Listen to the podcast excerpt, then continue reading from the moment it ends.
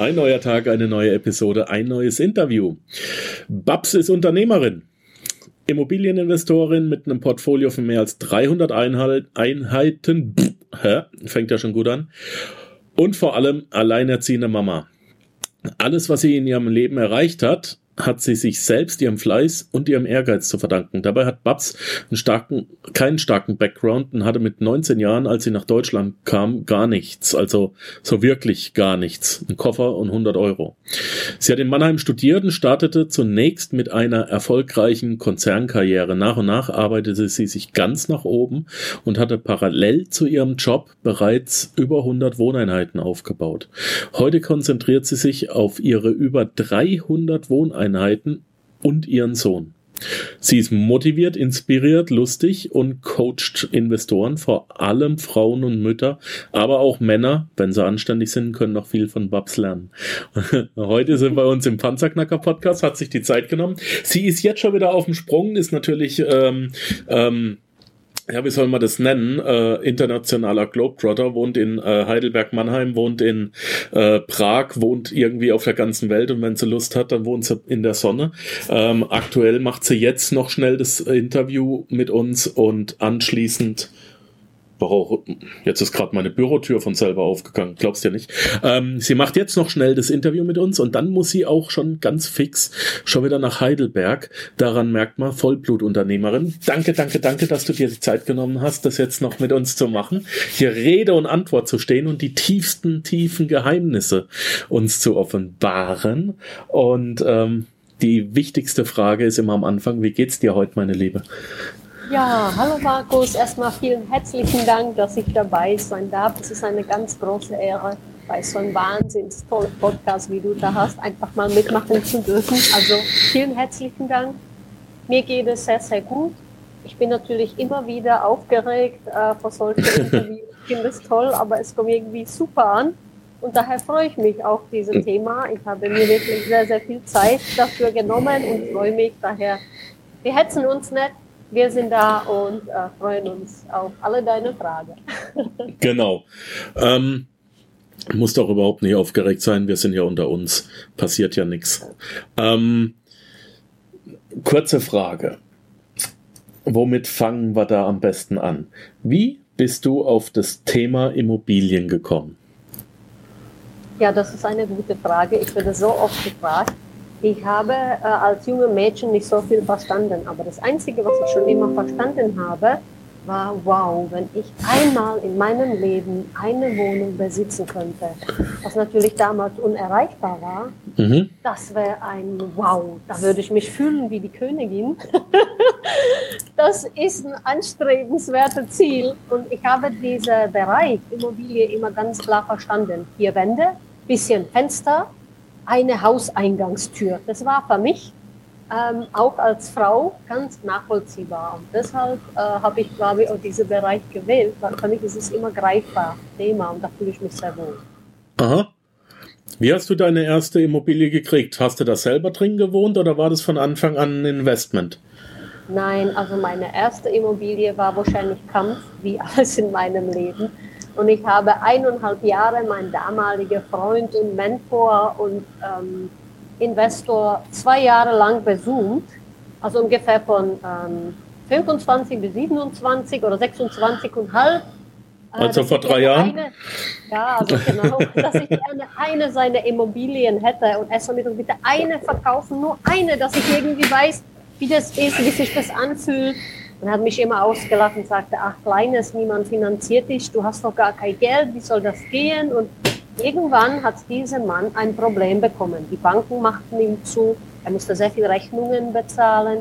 Und zu dem Zeitpunkt schneidete ich wieder mit einer Lichtgeschwindigkeit ins Büro und sagte sie, und, wie geht's dir denn heute?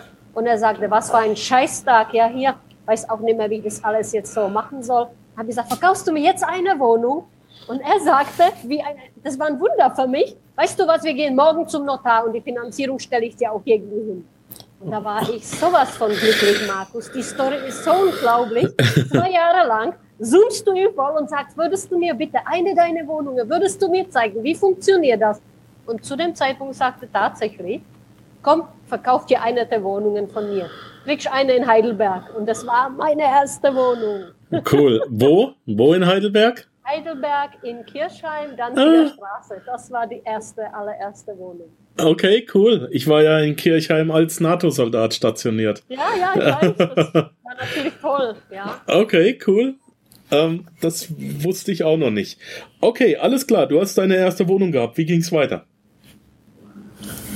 Ja, ähm, das war natürlich, ich hatte meine erste Wohnung und äh, war happy, habe natürlich im Konzern gearbeitet. Ich war damals für einen äh, mediale Konzern tätig, habe im Großkundenbereich Geschäftsführer, Prokuristen, Juristen, BWLer in dem Bereich äh, der Multimedia für das Konzern betreut und sah nur die Wohnungswirtschaft. Also ich habe als junge Mädchen gleich mein allererster Job im Studium schon war äh, Wohnungswirtschaftsbetreuung von den Geschäftsführern. Und ich sah einfach mal auch Privatleute, die Bestand von 100 eigene Wohnungen hatten. Ich sah, wie sie lebten, wie sich das anfühlt.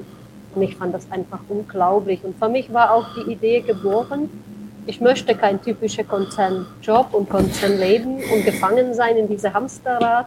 Ich möchte auch irgendwann meine eigene 100 Wohnungen haben. Das war so mit 26 diese Ziel geboren, gleichzeitig mit meinem Job, weil ich aus der Wohnungswirtschaft gekommen bin oder komme. Und ähm, so war das damals, genau. Okay. Heißt das jetzt, dass du, naja, du hattest halt Glück und wenn man Glück hatte, dann läuft's ganz gut am Anfang? Oder kann das jeder erreichen. Wie würdest du mich beraten, äh, dass ich an meine erste Finanzierung rankomme, an meine erste Immobilie? Wie finde ich was, das nicht Schrott ist? Also es muss jetzt nicht die Perle schlechthin sein, aber wie soll ich als Anfänger anfangen? Also das ist eigentlich ganz, ganz einfach. Es gibt Schrottimmobilie, aber wenn man so gute 90er Jahre nehmen, sind die Bauten in Ordnung und wenn man da irgendwo sanieren muss, ist es überhaupt nicht schlimm. Ich würde sagen, wir gucken mal, was es so auf dem Markt gibt. Oft ist die ähm, normale Immobilie auch ganz normal online im Immoscout zu finden. Und der Geschick dabei ist natürlich zu verhandeln. Und da trauen sich die normale Anfängerinvestoren nicht zu verhandeln, was für mich ein Tagesgeschäft ist. Würde eine Immobilie finden, sagen wir mal bei uns, Heidelberg oder Leimen, mhm. Neckargebiet, würde sagen, okay, kleinere Wohnung, komm, wir gucken uns die zusammen an, komm, wir verhandeln mit dem Verkäufer und komm, wir gucken mal, wie du die Finanzierung hinbekommst. Und dann ist es immer wieder ein sehr spezifisches Thema, weil jeder Kapitalanleger oder jeder Investor ist ganz anders aufgestellt. Da braucht man schon, da muss man wissen, wie ist er von der Liquidität, was möchte er, wie sind seine Ziele, was möchte er mit der Immobilie erreichen? Möchte sie vielleicht äh, gleich flippen, also weiterverkaufen? Ja. Oder möchte er so eine Buy-and-Hold-Strategie fahren? Das bedeutet, er kauft sie und zahlt sie an für seine Rente. Und wenn er von mir aus 50 ist, wenn die jungen Leute heute mit 25 anfangen, sind die mit 50 durch. Ja? Und dann haben sie quasi bezahlte Immobilie, wovon sie sehr entspannt später mit 50 schon leben können. Mhm. Ähm, wie viel Eigenkapital muss ich mindestens haben, um überhaupt drüber nachdenken zu können? Also ich denke, 10 bis 15 Prozent ist schon mal wünschenswert. Damit sollte man mal anfangen. Zumindest die Nebenkosten bei der ersten Immobilie sollte mal da sein. Okay. Jetzt sagst du, ähm, Jetzt hast du schon zwei Sachen gesagt, die normalerweise von Immobilieninvestoren, die ich bislang interviewt habe, abgeraten wurde. Also Punkt eins, die haben gesagt, bei ImmoScout findest du eh nichts, lass die Finger davon. Jetzt sagst du, ist überhaupt kein Problem. Äh, und Punkt zwei, du sagst ähm, 10, 15 Prozent. Ich habe bislang gehört 20 bis 40. Mhm. Sehr gut. Finde ich cool. Das kann ich ganz einfach ähm, argumentieren. Ja, also wenn man sich in einem größeren Bereich befindet und kauft Portfolien, ich sage mal zwischen 50 und 100 Einheiten, findest du in ImmoScout tatsächlich nichts. Und das ist schon ein Investorenbereich, wo man sich also eben mal ab 2 Millionen bewegt. Wenn du aber als kleiner Investor anfängst mit einem ganz normalen Job und ganz normalen Gehalt, dann kannst du dir mit einem ganz normalen Wohnung ähm, über ImmoScout schon mal ähm, ganz guter Bestand aufbauen. Da würde ich das nicht beneiden, weil Off-Market-Immobilie sind vielleicht oft bei einem Entwickler, Fix- und Flip-Leute, Bauträger zu finden. Aber wenn die Leute, die ich beispielsweise kenne, nichts haben und der Investor äh, in einem gewissen Gebiet sich bewegen möchte, dann würde ich schon sagen, komm, wir gucken mal zusammen in Moskau. Das sind gute Immobilien. Ich habe einen jungen ähm, Investor bei mir, der ich teilweise mitbetreue. Der hat jetzt mit 28 Jahren seine 50. Wohnung gekauft. Oh, Alter. Der macht das nur. Der macht nichts anderes. Der kauft das Schlechteste von Schlechten in der WEG-Bereichen, also so 30, 35 Quadratmeter, verhandelt mit den Leuten. Was ist WEG? Was ist WEG? Eigentumergemeinschaft. Ach so, okay, das ja, ja. bedeutet also ein Zehnfamilienhaus, der hat zehn Eigentümer und eine möchte verkaufen. Ja. Dann kauft er sowas. Und er hat jetzt also Überschüsse mit seinen 28 von fast 25.000 Euro, also sehr, sehr erfolgreich damit. Ja. Es ist nicht gesagt, wenn es in den großen Investorenbereich geht, wo du mit einem, mit einem ähm, Treuhand vor dich bewegst, der wirklich 350 Immobilien hat. Und jetzt wirst du bei Immoscout Wohnung für 100.000 kaufen, ist das nichts. Ja? Ist klar. Ist schwierig. Aber wenn man jetzt, du hast mich gefragt, die Frage war, wie fange ich an mit einem ganz normalen Investor? Du, der braucht seine aller, allererste Wohnung. Der Wohnung sollte wahrscheinlich gut laufen. Der ist auf ganze keine Risikoparameter nicht so vorbereitet. Ja. Und dann würde ich sagen, kommt ganz einfach, wir schauen zusammen, welche Gebiet möchtest du denn investieren, wir gucken uns das Thema zusammen an, dann die Unterlage und dann ziehen wir es durch. Ganz einfach. Ist das geil? Das macht richtig Laune mit dir. ähm, ich habe ich habe tatsächlich mal vor einem Jahr, anderthalb, haben wir mal geguckt, weil uns natürlich auch, also wir zwei reden ja jetzt von der gleichen Region. Ich meine, wer das Rhein-Neckar-Dreieck kennt, ich habe da äh, Jahrzehnte gelebt. Ähm, ich bin da auf die Jagd gegangen. Ich habe da einen Jagdschein gemacht. Ich, wir gehen auch immer wieder äh, gern dahin zurück. Und wer die Heidelberger Innenstadt kennt oder den Weihnachtsmarkt, der ähm, ähnlich wie in Prag, ja, da sind sich die beiden Aha. Städte äh, ähnlich, sehr ähnlich. Prag mag ich übrigens auch sehr. Da war ich auch schon, ich glaube, ein gutes Dutzend Mal. Ähm, das Einzige, was mir in Prag so ein bisschen wehtut, ist, dass die, die schönen alten Bauten eben äh, äh, durch die Kohle- oder Ölheizungen so schwarz werden. Die haben wunderschöne Sandsteingebäude und ich bin großer Fan alter Gebäude. Ähm, das tut mir in Prag so ein bisschen weh. Ähm, aber was, was ist denn jetzt, gerade in Heidelberg ist ja eine Hochburg von und für Studenten. Ähm, eine Studentenbude, ein Zimmer, lohnt sich sowas überhaupt noch? Würdest du sowas überhaupt noch anschauen oder sagst du mindestens drei Zimmer müssen sein? Nein, überhaupt nicht. Es lohnt sich egal, ob man jetzt ein Zimmer findet, zwei oder drei Zimmer. Heidelberg ist also, da kann man Zimmer locker, aber ganz locker für 450 Euro netto vermieten. Ja. Mhm. Und damit ist man egal, man muss unterscheiden, ist man jetzt ein Investor oder ist man ein Kapitalanleger. Man strukturiert die Menschen in eine gewisse äh, Klasse, so wie bei den Aktionären. Manche sind Was bereit, ist der Unterschied? Genau. Und manche sind bereit, die sagen, nein, nein, das darf mir nichts passieren, darf keine Miete ausfallen, das muss laufen. Ja. Äh, und äh, deshalb muss man immer schauen, wer habe ich vor mir, wer ist der Investor, ja. Bums, ich bin und, umgefallen. Äh, und dann können wir das machen. Ich betreue ja. einen jungen Mann aus Berlin als Beispiel. Er ist ein Profiboxer in einem Olympiastützpunkt Mannheim immer ansässig. Oh. Und er hat gerade mich letzte Woche angerufen, dass er seine sechste Wohnung kauft in Heidelberg. Kaufpreis liegt bei, glaube 112.000 Euro. Ja. Das ist nicht teuer für Heidelberg, ne? Euro vermietet, ist das Top für Heidelberg noch billig. Richtig. Dann haben wir gesagt, alles klar, das machen wir jetzt, durchgezogen. Die werden wahrscheinlich nächste zehn Tage protokollieren. Okay. Also es geht nach wie vor. Es gibt, ich habe auch selber nochmal geguckt für einen anderen Schützling von mir. Ähm, man lässt sich tatsächlich zwischen 78.000 und ähm, 100.000 sehr, sehr gut finden. Egal ob Leimen, egal ob Neustadt an der Weinstraße, Bad Dürkheim habe ich gefunden, Leimen, Nussloh habe ich gefunden.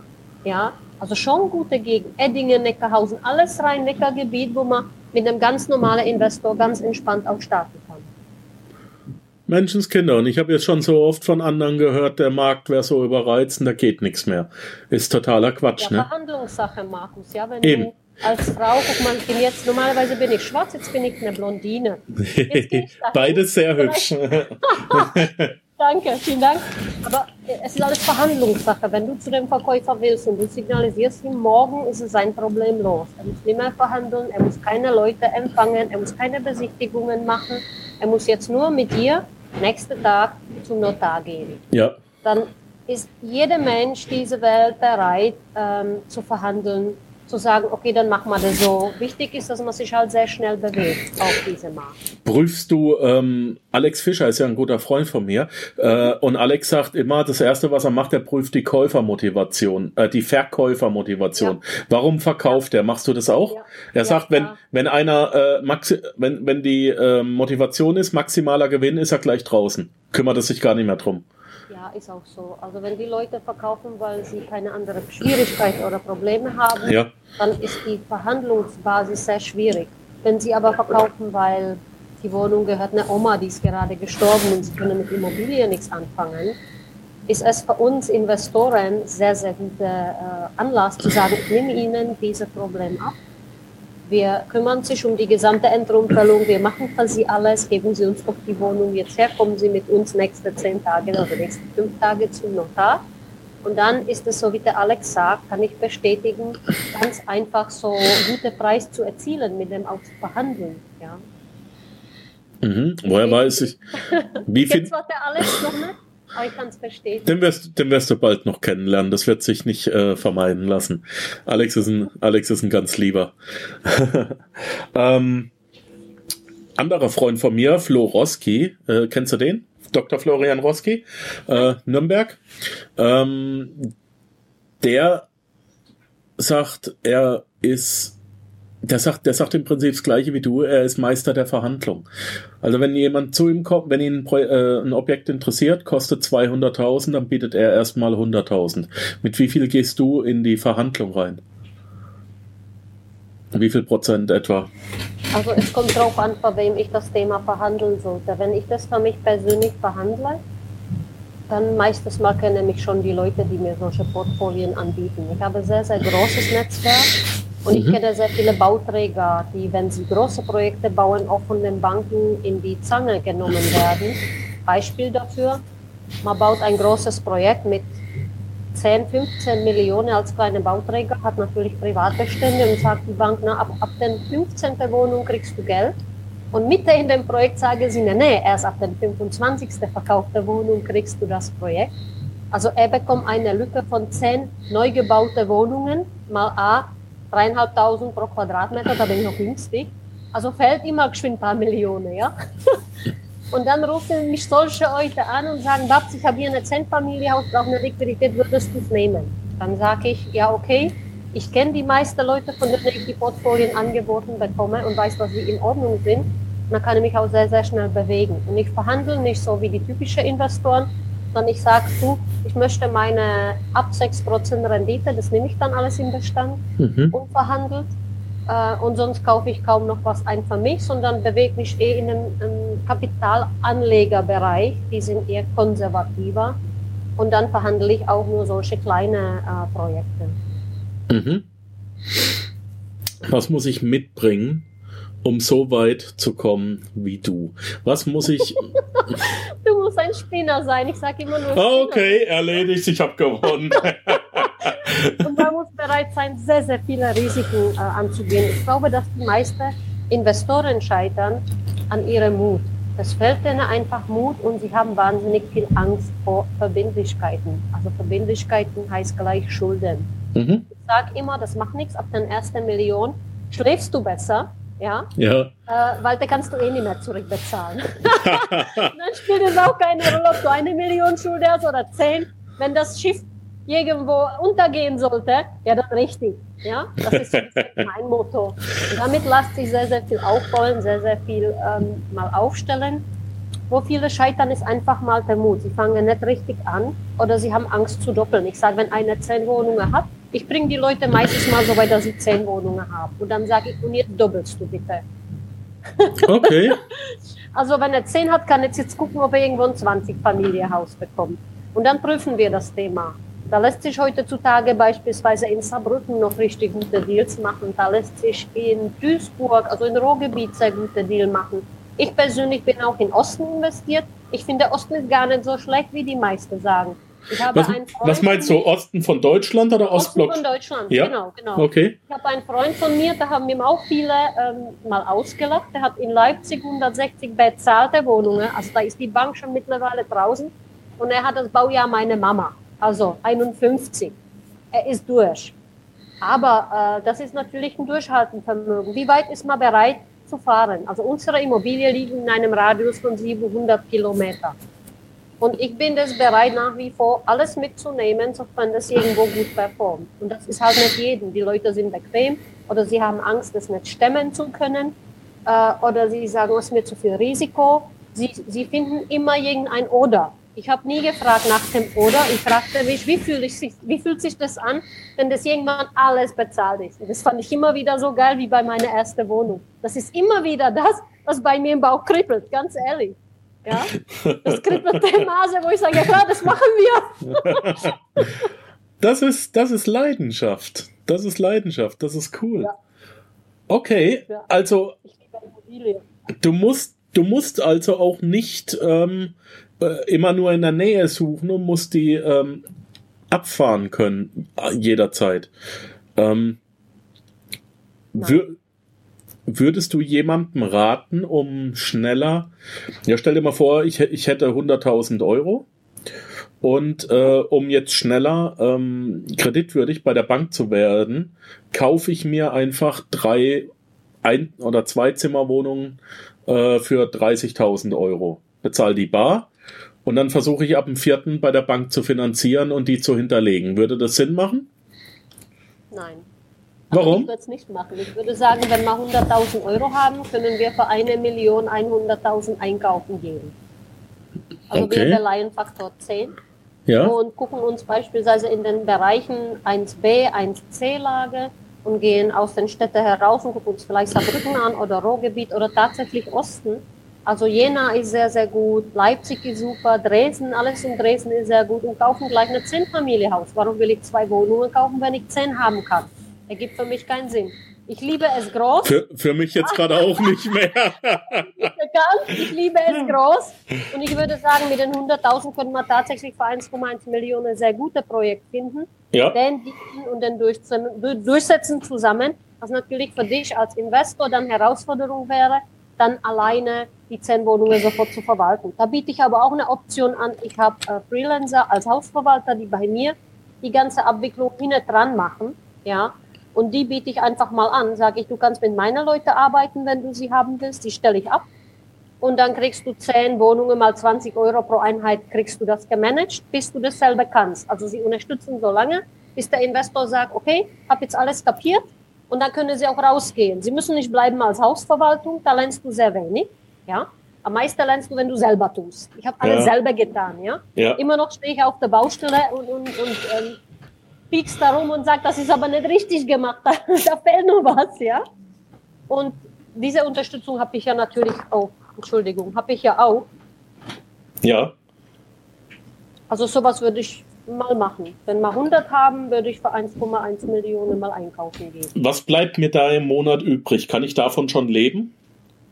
Hm, das kommt drauf an auf dein Projekt. Also Ungefähr. Wo liegen wir wenn da? Wenn wir 7, 8 Prozent da kriegen und 4 Prozent an die Bank gehen, dann bleiben nochmal 4 Prozent. Also eben vor Steuer am Cashflow schon mal hängen. Ob man davon leben kann, ist sehr unterschiedlich, Markus. Ich kenne Leute, die können von 100 Euro im Monat leben. Und ich kenne Leute, denen erreichen nicht 10.000 Euro im Monat zum Leben. Ja. Also ist das eine Frage, die sehr, sehr relativ und wieder einzeln bezogen ist. Die kann ich dir leider so direkt nicht beantworten.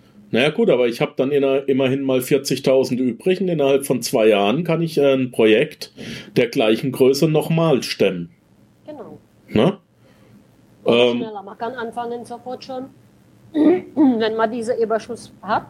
Ja. Tatsächlich kann man schon mal der Bank zeigen. Vielleicht nicht sofort, aber so eine Prüfung von dem Projekt geht auch mal drei, vier Monate vielleicht bis du alle Unterlagen hast, bis alles da ist, bis die Banken. Du kannst vielleicht sofort weitermachen. Es ist nicht gesagt, dass man da zwei Jahre warten muss. Vielleicht akzeptiert es die eine oder die andere Bank.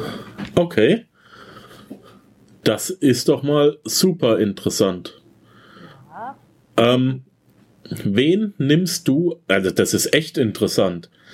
Jetzt habe ich schon so viele Immobilieninvestoren drin gehabt und äh, trotzdem erzählst du komplett neue Sachen. Das finde ich genial. Also ja, ähm, ich sag ja immer, ich habe ja so einen, so einen kleinen Spruch, meine Hörer kennen das ja. Wenn du versuchst, mit einem kleinen Arschloch einen großen Haufen zu scheißen, darfst du dich nicht wundern, wenn es lange dauert und weh tut. So.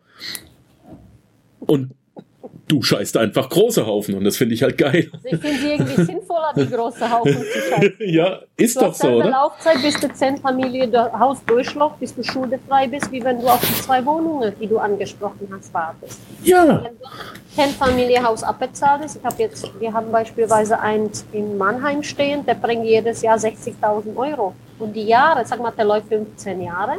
Ja, und das ist doch selber, ob man zwei, zwei Wohnungen 15 Jahre wartet oder 10 Wohnungen 15 Jahre wartet oder 300 Wohnungen 15 Jahre wartet. Irgendwann ist Schicht im Schacht, irgendwann ist man halt nur mal schuldenfrei, irgendwann haben wir die Banken gar nicht mehr und fühlt man sich, du weißt meine Gefühle, ja, da arbeite ich mein Leben lang. Das ist für mich die Emotion und die Leidenschaft, warum man das eigentlich tun soll. Jetzt habe ich richtig Bock drauf. ähm, ähm, was ist, wenn die Wohnungen abbezahlt sind? Beleihst du die dann gleich wieder oder verkaufst du die dann, um Eigenkapital zu haben? Was machst du damit? Mhm. Also ich bin keine, die was verkauft. Die Leute, die mich kennen, ich habe ja auch äh, meine, meine Homepage, die immostories.de, die wissen, dass ich einen sehr harten Weg gehen müsste und dass mich alleine die erste Wohnung schon richtig Mühe gekostet hat. Ja, Und diese Demut, ich musste immer sehr, sehr viel Demut dabei lernen. Ja? Alleine Warum? diese, diese, naja, alleine diese Aussage, ach, du kriegst eh nie was finanziert und das kriegst du dann Oh. nicht gestemmt. Und ich liebe dich dafür, dass du es denen dann richtig Ja, gezeigt ja. hast. Jetzt erst recht, ne? Ja, das, äh, ich verkaufe also eben sehr, sehr ungern meine Immobilie. Ich trenne mich absolut ungern. Alles, was ich eigentlich, ich bin so besitzergreifend, die Ostblockratte immer Debatte, ja. Ich bin unglaublich besitzergreifend. Ich habe das, das Thema mit so ziemlich allem. Ich trenne mich sehr schwer von Dingen, die ich liebe. Ja. Okay. Und also nochmal zurück äh, auf die Frage zu kommen, ob ich meine Immobilie beleihe, um weiter zu investieren. Ich bin an einem Punkt angelangt, wo ich sage, also so um also so weiter zu investieren in diese, diese Geschwindigkeit, werde ich wahrscheinlich nicht mehr machen. Ich werde jetzt wahrscheinlich eh konsolidieren und warten, bis die Immobilie durch sind. Wir werden sie sanieren, wir werden aktiv in den Beständen arbeiten, das machen wir. Ich habe aber diese Beleihen schon mal machen müssen, äh, aufgrund eines Auseinandersetzungen. Ich hatte nämlich einen Geschäftspartner und so wie das ist, eine Partnerschaft ist, wenn der Partnerschaft, also die, die geschafft hat, das war ich.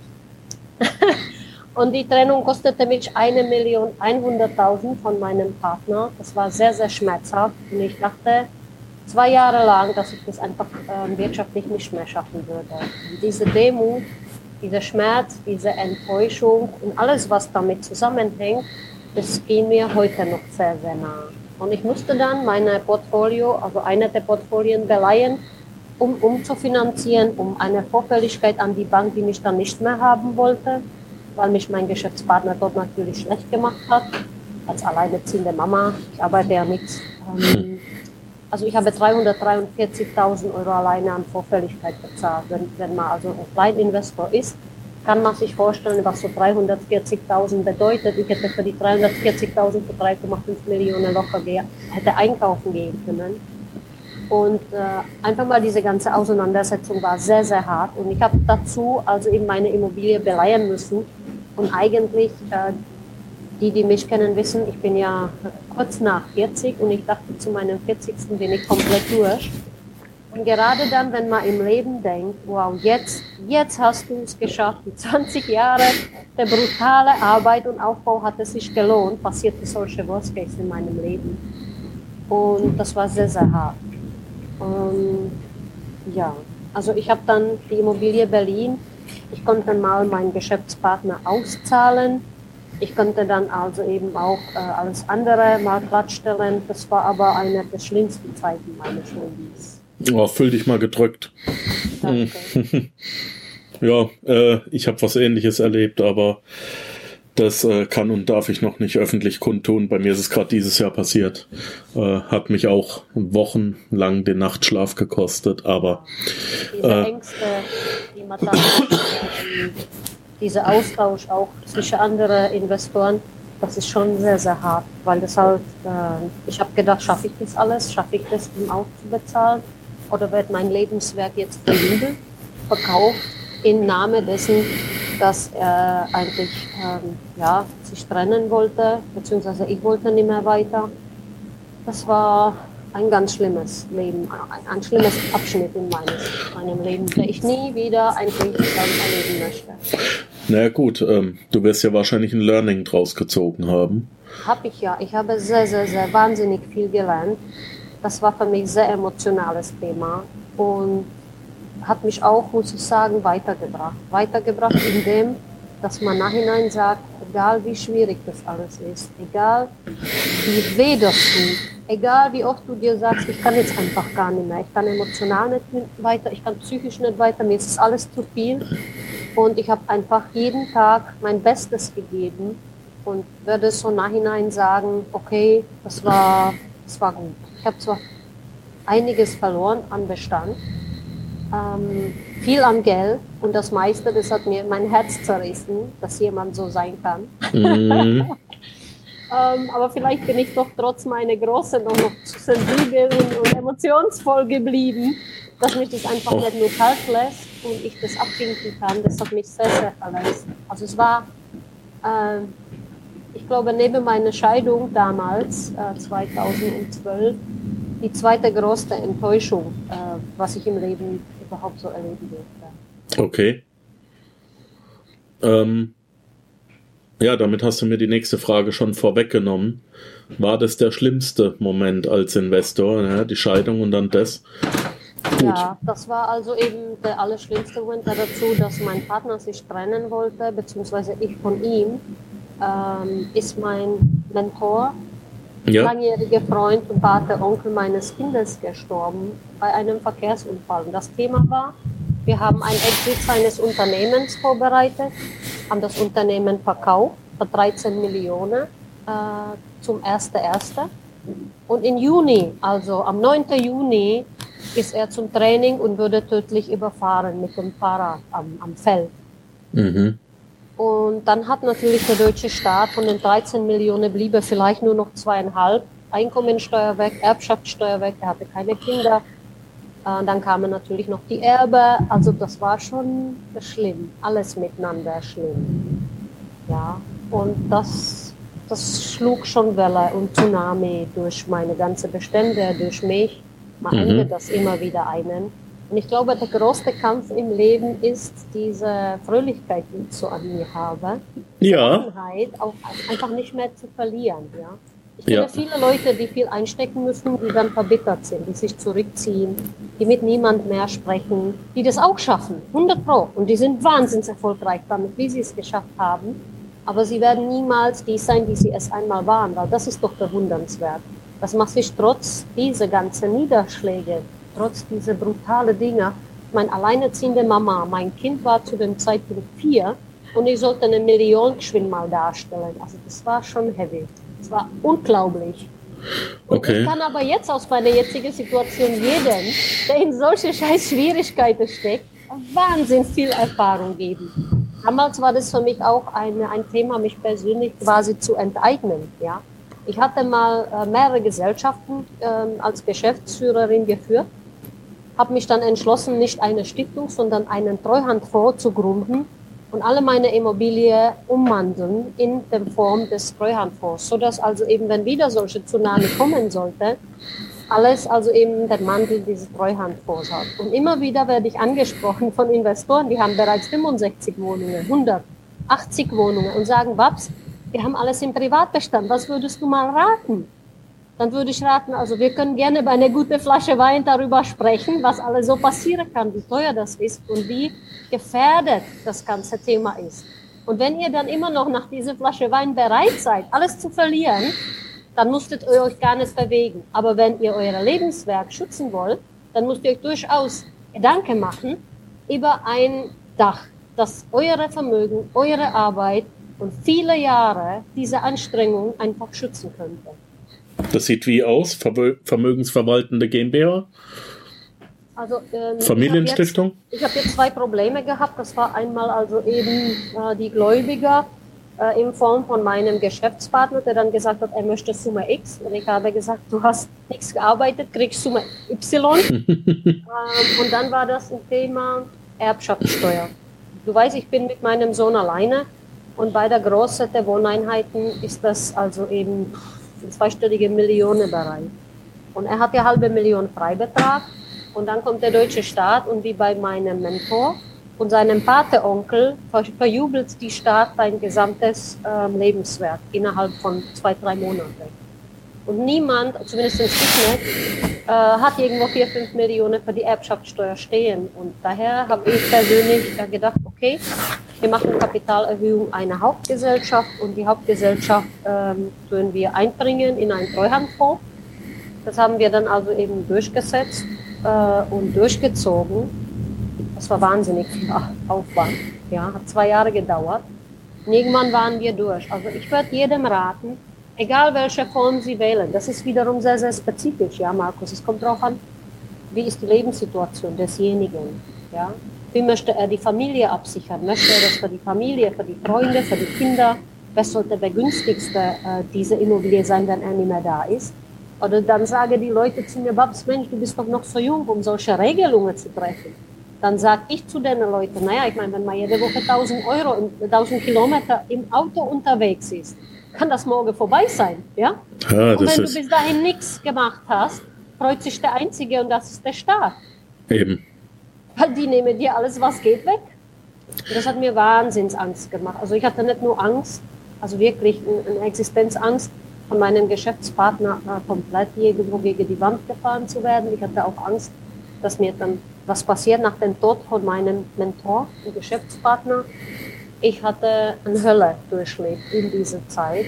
Ich habe Gott sei Dank sehr, sehr gute Anwälte, die sich dann gekümmert haben. Und jetzt heute nachhinein kann ich sagen, das war die beste Entscheidung meines Lebens. Ich habe, glaube ich, aus einer Wahnsinnskrise eine Wahnsinnschance äh, gesehen und das Ganze so umzumandeln, neu zu strukturieren. Und vielleicht war das auch Schicksal, dass der Leben immer sagt, was? Du wirst dich nicht weiter bewegen, denkst, jetzt hast du es geschafft, zack, und schickte dir ein Problem und dir so ein bisschen dann hinten zu treten und sagen, so liebe Babs, jetzt ist Zeit zu wachsen, wachse, die Teile in deine, in deine Mind, in deine Ideen, in deine Persönlichkeit entwickeln, ja.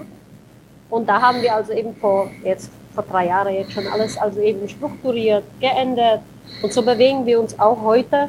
Und das ist also eben bei den Banken auch sehr gut angesehen, weil die Banken, wenn sie persönliche Haftung haben, wissen auch ganz genau, wenn du stirbst, ist ihre persönliche Haftung dahin. Ja? Wenn du aber eine Stiftung besitzt, das ist eine Institution auf Unendlichkeit. Die kann nicht kaputt gehen oder sterben. Mhm. Ja? Da können sie die Gesamthaftung solcher Institutionen verlangen. Und dann sind sie, solange die Kredite bei der Bank laufen, auch sicherer dran als bei einer persönlichen Haftung. Aha, also macht es das Leben auch dann schon wieder einfacher. Ja. Okay. Genau. Ähm, mal von deinem, von deinem härtesten, von deinen härtesten Momenten. Übrigens sehr, sehr schön und vielen, vielen Dank für diese Infos, ähm, dass auch mal klipp und klar gesagt wird, dass äh, man, man sagt ja immer die Reichen oder die Millionäre. Na, äh, unabhängig davon, wie viel Geld auf dem Konto ist, die Probleme hat jeder. Und durch Höhen und Tiefen muss sich jeder durchhauen. Äh, und auch gerade die menschlichen Probleme, das sind ja die, an denen wir entweder zerbrechen oder an denen wir wachsen können. Ähm, und, und auch danke dafür, dass du das so, so offen dargestellt hast und, und auch offen dazu stehst. Und es ist unheimlich motivierend auch zu sehen, äh, dass man eben jeden Tiefschlag als ähm, Chance äh, oder als als Startrampe wieder sehen kann, um neu Anlauf zu nehmen. Ja, ähm, das finde ich, das finde ich sehr wichtig. Das finde ich toll. Ich, ich sage dazu noch mal was. Ich habe in meinem härtesten Jahr, im schlimmsten Jahr noch mal 60 Wohnungen dazu gekauft und ich hatte mal ein Haus äh, wo mein Geschäftspartner damals der Vermieter angerufen hat, man hat gesagt, er kauft beide Häuser. Um mich aus dem Haus dann rauszubekommen. Ähm, also das war echt ganz, ganz schlimm. Natürlich war das nicht der Fall, weil eine meiner Gesellschaften dann die beiden Häuser selber gekauft hat, weil ich zu dem Vermieter super Draht hatte. Und er selber von sich aus gesagt, gucken Sie mal an, dieser linke Arschloch, der will Sie ja richtig fertig sehen. Richtig fertig. Und dann seine Frau sagte, also wir werden das niemals machen. Natürlich kriegen Sie den Zuschlag für diese Immobilien. Mhm. Und das haben wir dann gemacht. Wir haben also beide Häuser übernommen. Aber das, diese Spielchen, die hinterher laufen, die gibt's halt. Das, das ist ein Tagesgeschäft. Aber immerhin kann ich sagen, du, ich habe aus einer richtig brutale Zeit in meinem Leben mich nach vorne katapultiert, habe nochmal 60 Wohnungen nebenbei gekauft, habe zwei Luxushäuser dazu übernommen mit den Gesellschaften. Ähm, das war alles ja nachhinein, war das positiv und ich bin heute, ich fühle mich wohl.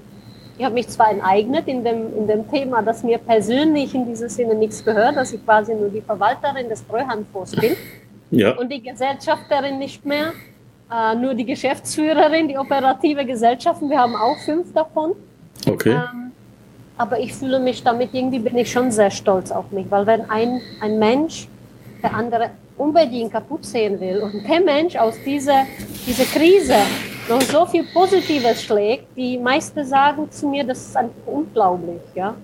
Und diese Story, also ich bin mit dieser Story noch natürlich an die Öffentlichkeit gegangen, um jedem zu zeigen, dass äh, diese Wahnsinnszeiten, die so schwer sind, einfach dazugehören und dass man nicht aufgeben darf. Dass man jeden Tag einfach versucht, sein Bestes zu geben, auch wenn man nicht weiß, ob man noch in zwei Monate da ist. Mhm. Finde ich, finde ich sehr tiefgründig. Kann man so mal stehen lassen. Aber lass uns mal von, von deinen äh, von deinen härtesten Zeiten äh, auf deine besten Zeiten kommen. Was ist denn so die geilste Story, die du erzählen kannst? Was ist denn so das Coolste oder das Schönste, an das du dich erinnerst? Ja, das erzähle ich natürlich sehr, sehr gerne. ich habe als junge Mädel, äh, viele fragen mich an, was war der Antrieb, dann irgendwann so richtig Gas zu geben. Ja, mhm. Du warst eine ganz normale Investorin, hattest du deine vielleicht acht Wohnungen, dann mal zehn, dann mal zwanzig. Was war das Turbo? Und die geilste Story dazu, das Turbo war meine Schwangerschaft mit meinem Sohn.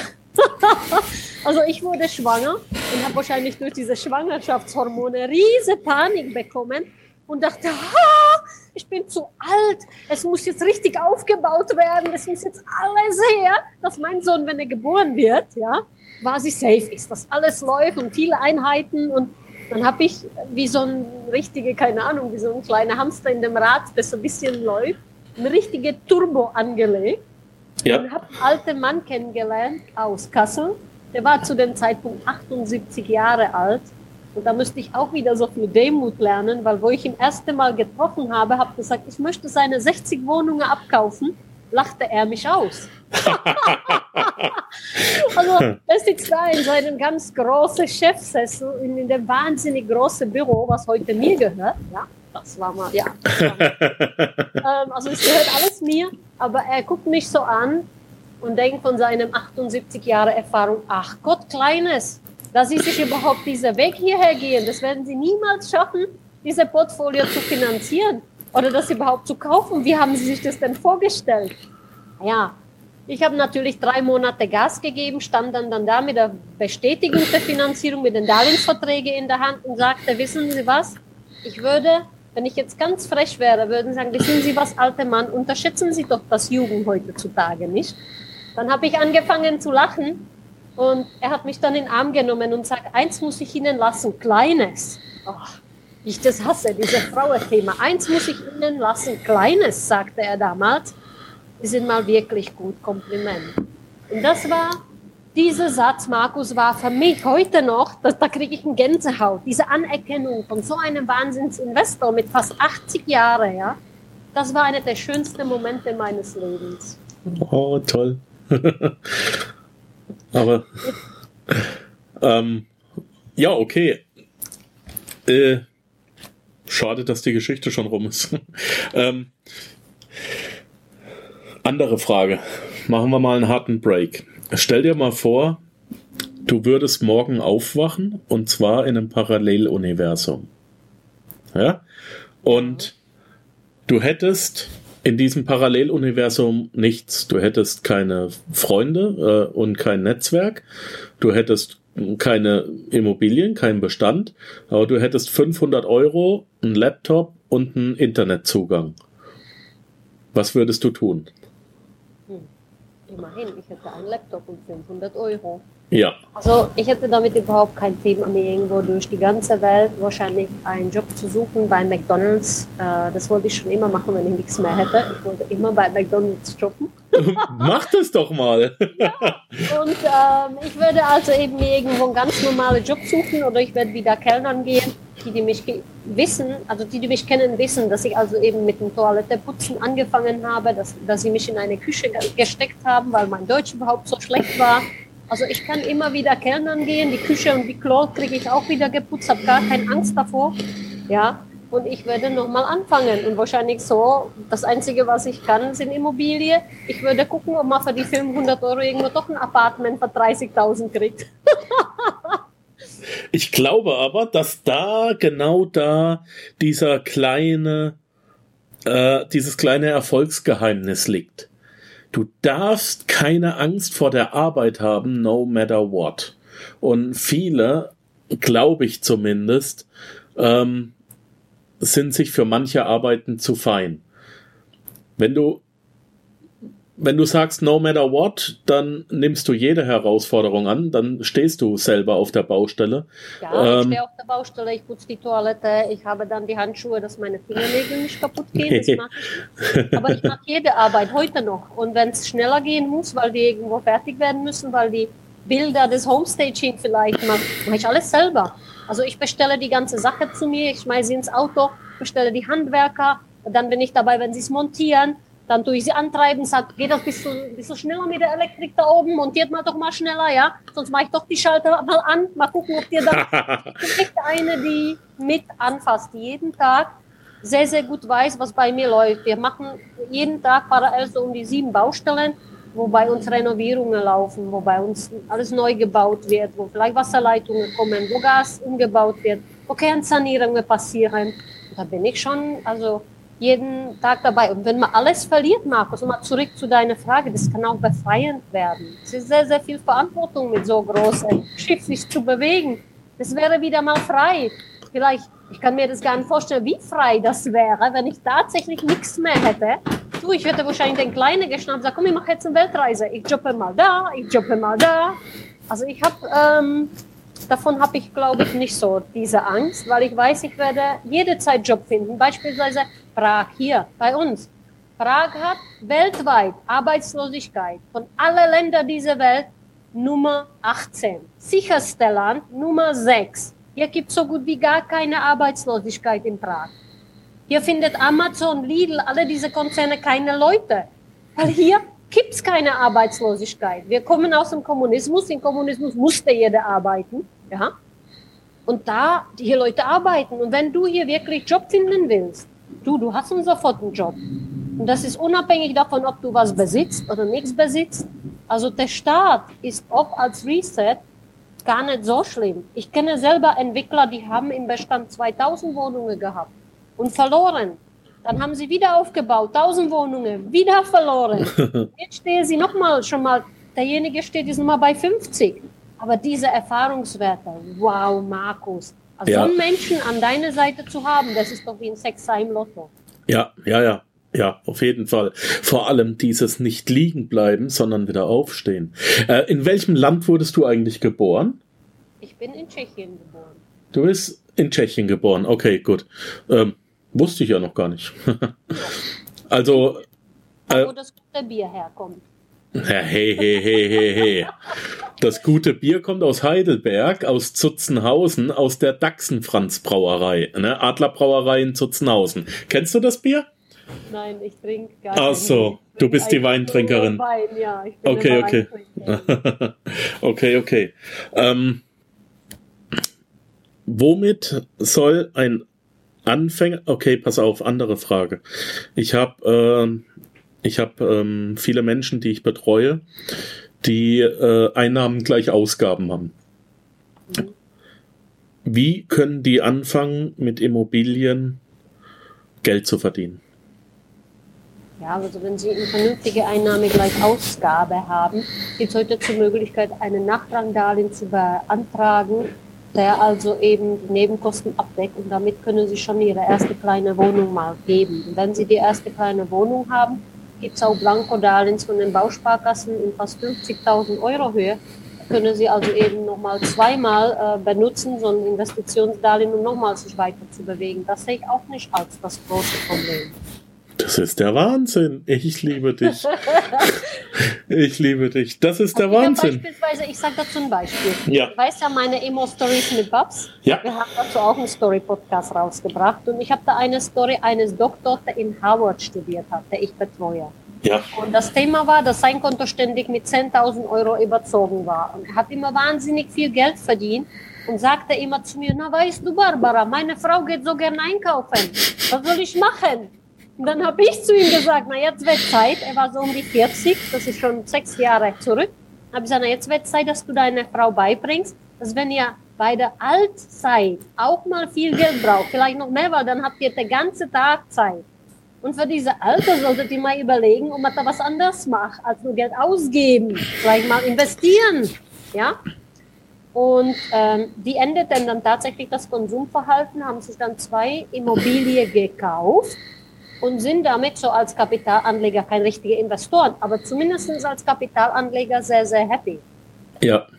Das war die Story dazu. Also es gibt auch solche Leute, die man dann schon, wenn man sie coacht, wenn man mit denen spricht, wenn man die Ziele mal erfragt, davon überzeugen kann, dass doch so ein bodenständige, ah, konservative Zeug wie Immobilie doch was für die ist.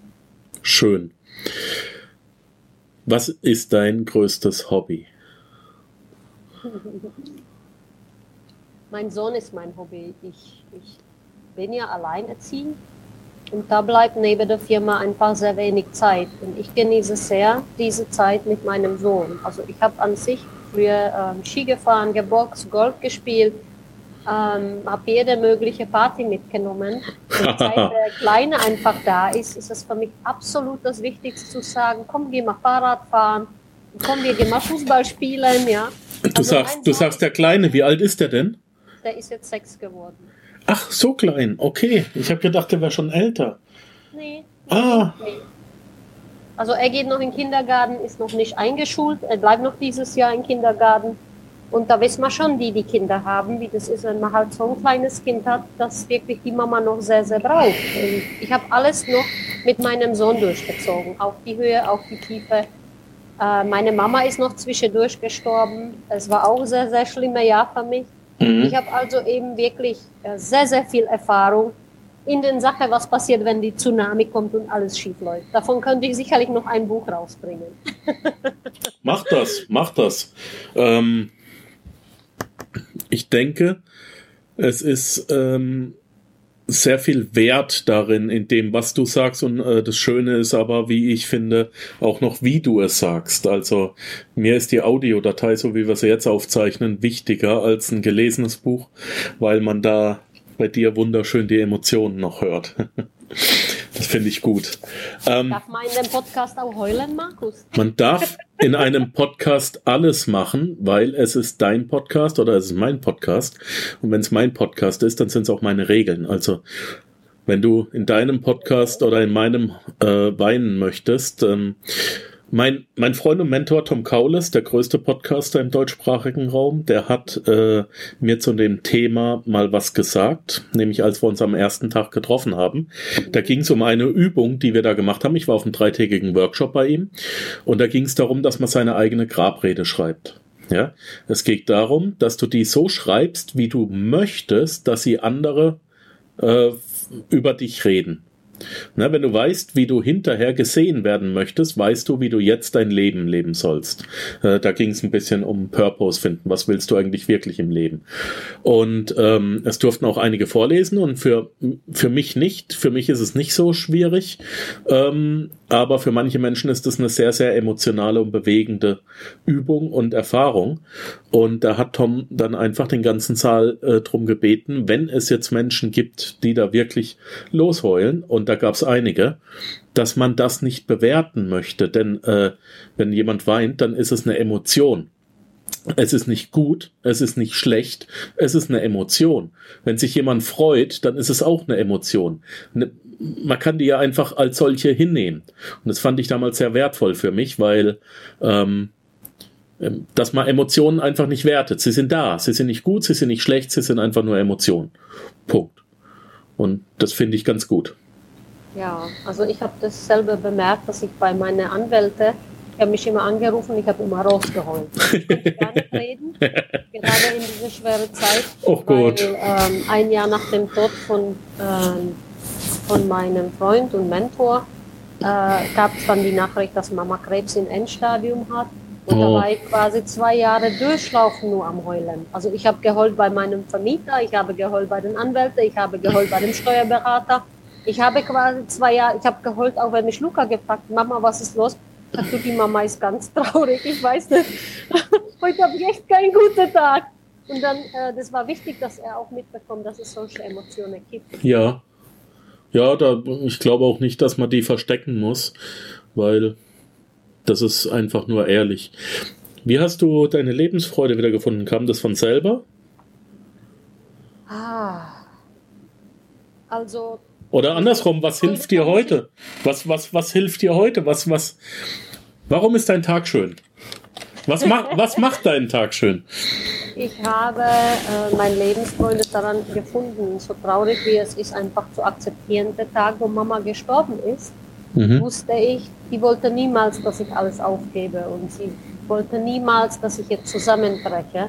Und der Tag, wo ich wusste, okay, sie muss jetzt gehen, ähm, war es für mich wie ein Turbo, um zu sagen, okay, und jetzt äh, packe ich alles an, was ich die letzten zwei Jahre liegen lassen habe. Also mhm. ich konnte mich natürlich nicht um die Firmen kümmern, ich habe viele liegen lassen.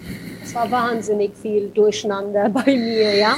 Also das zeigt, dass auch solche Leute wie ich überhaupt nicht perfekt sind. Leute, ich bin nicht perfekt. Ich versuche jeden Tag mein Bestes zu geben. Und manchmal reicht's halt nicht. Das ist aber okay. Ja, ich habe dann wieder äh, in dem Jahr quasi äh, diese 60 oder fast 70 Wohnungen eingekauft. Und das hat mir wieder so einen Antrieb gegeben, weil ich dachte, hä, ich habe es zwar unterschrieben beim Notar und habe das nicht so registriert. Und dann habe ich es auch das habe ich schon im Dezember gemacht. Im Februar haben wir die Anlage dann übernommen und ich habe es immer noch nicht registriert. Und irgendwann ruft mich ein Freund von mir, mein Finanzierer, der Uwe, und sagt, hast du eigentlich registriert, dass wir ganz nebenbei nochmal so über 50 Einheiten gekauft haben? Ich, nö, das habe ich nicht so registriert. Wahnsinn. Ja, also sagt, normale Frau gehe Schuhe einkaufen, du kaufst dann gleich ein Paket, ja, und registrierst es nicht einmal. Ja. Das waren dann so Momente, wo ich unglaublich stolz auf mich war, ähm, dafür, dass ich nicht aufgegeben habe, dafür, dass es doch nochmal weitergegangen ist, dafür, dass äh, andere Leute mich anrufen und sagen, wusstest du eigentlich, wie erfolgreich du bist? Und wir sind alle total froh, dass es dir wieder besser, besser geht. Und da habe ich wieder meine Lebensfreude gefunden. Und dazu würde ich, ähm, ja, fast gedrängt von meiner Stammtischfreundin, mit meiner Story an die Öffentlichkeit zu gehen. Und das, das passierte so. Dazu sage ich dir mal die Story. Mhm. Also ich war beim Stammtisch und wir machen da immer so eine Vorstellungsrunde. Das ist wie bei einer Psychotherapie in der Runde, ja. Bei dem anonymen Alkoholiker. Jeder sagt, was er so macht. Die anonymen ja? Millionäre. Also bei den anonymen Alkoholikern, wann hat man da wieder einen Rückfall? Ich habe immer wieder einen Rückfall, dann muss ich wieder mal auf Einkaufstour gehen. So. Und dann waren wir in der Runde und jeder stellte sich vor von den Jungs und dann sagt einer, er hat zwei Wohnungen, er hat zehn Wohnungen, er hat 30 Wohnungen, er hat 40 Wohnungen, er hat mal noch keins und möchte irgendeins haben. Äh, da ging es ja um diese Immopreneur-Stammtische von Thomas Knedel. Und ich war einmal dabei und dachte mal, naja, was soll ich jetzt sagen? Habe ich gesagt, hallo, ich bin die Babs. Ähm, ja, ich habe so über 300, fast 350 Wohnungen und auf einmal war ruhig. Du konntest wirklich, du konntest einen Stift fallen lassen. Ähm, und dann habe ich gesagt, no, ich bin noch ein alleinerziehender Mama von einem ganz kleinen Junge und das wär's dann zu mir. und dann haben die so einen Schock bekommen, diese Leute um mich herum, was für mich selbstverständlich war. In dem, in dem Trott, du hast so eine Glaskugel, das ist es gar nicht, ob du groß, klein, erfolgreich. Du arbeitest auch für jeden Tag weiter, so viele Jahre. Und dann hast du diese ganze, dann, dann habe ich so einen Wake-up-Schock bekommen. Ja. Äh, dann guckte ich mich um und der ganze Raum, ich glaube, da war, frag mich nicht, 40 Leute, die waren wie, wie, wie eingefroren. Und da dachte ich mir, Alter, habe ich irgendwo was an mir Komisches? Oder äh, was ist los mit mir, ja? ist die Mascara verzerrt oder was ist denn los? Und dann irgendwann hat ähm, der, der Gruppe, der das geführt hat, diese Gruppe, mit so ein bisschen zittriger Stimme angefangen zu sagen, ähm, ja, wow, äh, würdest du uns mehr erzählen? Und dann war diese Idee geboren, okay, wir machen Story draus, äh, weil es nicht so alltäglich ist, dass eine alleinerziehende Mama einfach so einen Wahnsinnsbestand aufbaut. Und ich werde auch oft gefragt in den Chats, ja, verwaltest du vielleicht nur den Bestand? Ge gehört er dir nicht?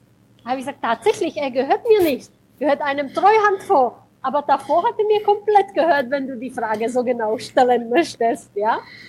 Ja. Und äh, da, da, war eigentlich die Idee geboren. Und das, diese Feedback von den ganzen Leuten, ich bin äh, in Mannheim und in Frankfurt in den Stammtischen, das hat mir ähm, wieder zurück ins Leben gefunden. Man kann sagen, äh, Thomas Gnevin, Immopreneur, die waren einfach mal meine Psychotherapie zurück ins Leben. Ich war jahrelang darauf getrieben, darüber spricht man nicht, das hat man. Und man genießt mit Demut der Erfolg. Ja? ja. Und jetzt, wo ich an die Öffentlichkeit stehe, wo ich ähm, also eben entschieden habe, okay, nein, ich möchte es doch teilen, weil ich möchte diese Wissen weitergeben äh, und den Leuten helfen, mein Wissen einfach irgendwo umzusetzen, fühle ich mich total super damit. Äh, ich polarisiere sicherlich und ich habe Thomas Knedel mal gefragt, ob es tatsächlich irgendeine Frau gibt, deutschlandweit, also das sollte bitte, wenn ich das machen darf, Markus, einen Aufruf sein an alle Mädels, sollte es wirklich eine Frau geben, die über 300 eigene Wohnungen hat, bitte melde dich bei mir. Ich möchte auch eine Frau sehen, die so ist wie ich, so eine Alien in dieser Branche. Ja. Die sich so viel traut, ja. Da werde ich mich sehr freuen. Ähm, er hat mich ja enttäuscht. Er sagte, hm, mit so viel Bestand, nee, Babs, da kenne ich keine. Das wird mir ein Alleinstellungsmerkmal geben, dass ich tatsächlich in dieser Branche eine absolute Ausnahme-Alien bin. Ja. Oder die ähm, Spinner sind Gewinner, oder bin ich komplett durch? Das ja, wir können es. kein Risiko, ich zieh's durch, ja. Wir können, wir können es ja mal sagen. Also die, äh, Du hast, du hast deutlich mehr eigene Wohnimmobilien als beispielsweise der Investmentbank Gerald Hörhan. Ja? Mhm. Ähm, genau. Das ist eine Hausnummer. Du hast nur weniger Bücher als er. Ähm, vier, ich bringe die erste raus. Leute. Ja, das kriegen wir, das kriegen wir auch noch äh, hin. Ich finde es unheimlich beeindruckend. Ich habe inzwischen auch ein unheimlich großes ein unheimlich großes, weltumspannendes Netzwerk, auch viele, viele Investoren darin, viele große äh, Investoren. Ich kenne auch niemanden. Ich ja, kenne da auch noch niemanden. Ja, sie kaufen ein, sie verkaufen wieder. Und mir ja. tut es einfach weh. Das sind alles deine Babys. Irgendwie, ich weiß nicht, Markus, irgendwie schon. Also okay. wir sagen, alte, erfahrene Investoren, was willst du da damit? Verkauft das alles, cash das alles. Ja, mit so ein paar Millionen auf dem Konto macht die Bank doch auch wieder mit, wenn du unbedingt Immobilie willst. Und ich kann es nicht. Ich kann es nicht. Ich kann dir nicht sagen, warum das so ist. Ich kann nicht so einfach alles wieder verkaufen und ein paar Millionen mal cashen. Ich bin auch keine gute Verkäuferin. Ich glaube, wenn die mit mir anfangen zu handeln, würde ich heulen und sagen, oh, ich kann ihnen das Ding nicht verkaufen, tut mir leid. Weil der Einkauf so emotional und so schwer war für mich, ja, das zu bekommen. Jedes Mal musste ich so mit Demut kämpfen. Ja. Äh, also das kleine Mädel da, diese kleine Ostblockate, die kriegt es eh nicht gestemmt und, und solche Dinge. Dass sich zu trennen für mich sehr schwer ist. Und ich schätze meinen Kollege Gerhard Hörhan sehr. Ich liebe seine Bücher. Ich habe sie alle gelesen. Ich habe sie alle als Hörbuch. Ich finde sie klasse, was der da auf die Beine stellt mit seiner Akademie. Er die ist toll. Der, ja. toll. Ähm, aber ich habe ja tatsächlich mehr Bestand. Aber das ist ja alles Auslegungssache. Du kannst beispielsweise 30 Penthouse-Wohnungen haben für 3 Millionen. Ja? ja? Dann hast du auch mal 30, 40 Millionen Bestand. Ja, Wenn genau. dann 300 Wohnungen haben, so wie ich, dann hast du vielleicht nur 15 Millionen Bestand. Ja? ja. Das ist immer unterschiedlich. Woran messen wir ein erfolgreicher Mensch? Und ich würde sagen, ab gewisser Größe ist es gar nicht mehr so wichtig. Ja, also, auch das habe ich oder dann das Geld von Tisch aus. Ähm, ja, nö. Was willst du noch erreichen? Ich möchte, dass ich bankenfrei werde. Also das fragt mich jeder, was ist so mein Ziel? Und mein Ziel ist, dass die Portfolien also eben komplett bankfrei werden. Also bitte, wenn mein Buch rauskommt, kauf alle diese Buch. ich möchte bankenunabhängig sein. Ich Okay. möchte meine, meinen Portfolien also eben lastefrei stellen. Und äh, das ist mein aller, allergrößtes Ziel. Mein Ziel äh, ist natürlich mein Buch, wahrscheinlich sehr, sehr viel Emotionen haben wird äh, über das Leben von mir, über die Härte, äh, über das nie aufgeben und weitermachen rausbringen. Da freue ich mich sehr. Wann kommt das raus? Ende November ist Lektorattermin. Ja, Ich denke, Mitte Januar ist Vorverkauf mit dem Hörbuch und ab 3. Februar würde ich auf die Deutschland-Tour gehen. ui. Ja, ganz aufregend für mich und da freue ich mich auch sehr. Super. Ähm, du, wir haben jetzt schon über eine Stunde Interview schon wieder aufgenommen. So schnell geht das. Ist der Wahnsinn. Ähm, ich könnte und ich werde es wahrscheinlich auch noch mit dir stundenlang weiterreden, weil ähm, ich, ich mag dich wirklich. Ähm, das ist jedes Mal sehr erfrischend und sehr lustig. Äh, und ich hoffe, dass wir uns ganz, ganz bald in Heidelberg auf ein Bierchen oder ein Gläschen Wein treffen und dass wir uns da mal einen schönen Abend machen. Äh, ansonsten lasse ich dich jetzt tatsächlich ziehen, damit du auch rechtzeitig auf die Autobahn kommst äh, zu deinem wichtigen Termin. Den habe ich nicht vergessen. Ich danke dir so recht herzlich für deine Zeit und ähm, wir werden uns dann bald wieder hören. Dein Buch werden wir in die Show Notes verlinken, sobald es da ist. Das ist jetzt noch nicht da. Und wie kann man mit dir Kontakt aufnehmen?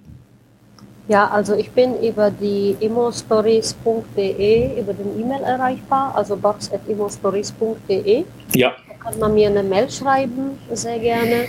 Ähm, es gibt auch eine Fanpage, also entschuldigt alle, ich bin nicht so fit in den modernen Social Medien, ich arbeite mich gerade ein. Und über die Fanpage bin ich da auch nochmal erreichbar.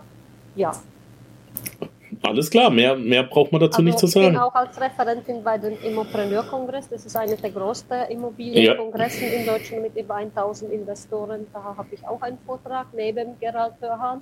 Ja, Aufgeregt. ja, also so bin ich erreichbar. alles klar. Ich wünsche dir weiterhin alles Gute, nur das Beste. Bleib so lustig und so fröhlich, wie du bist.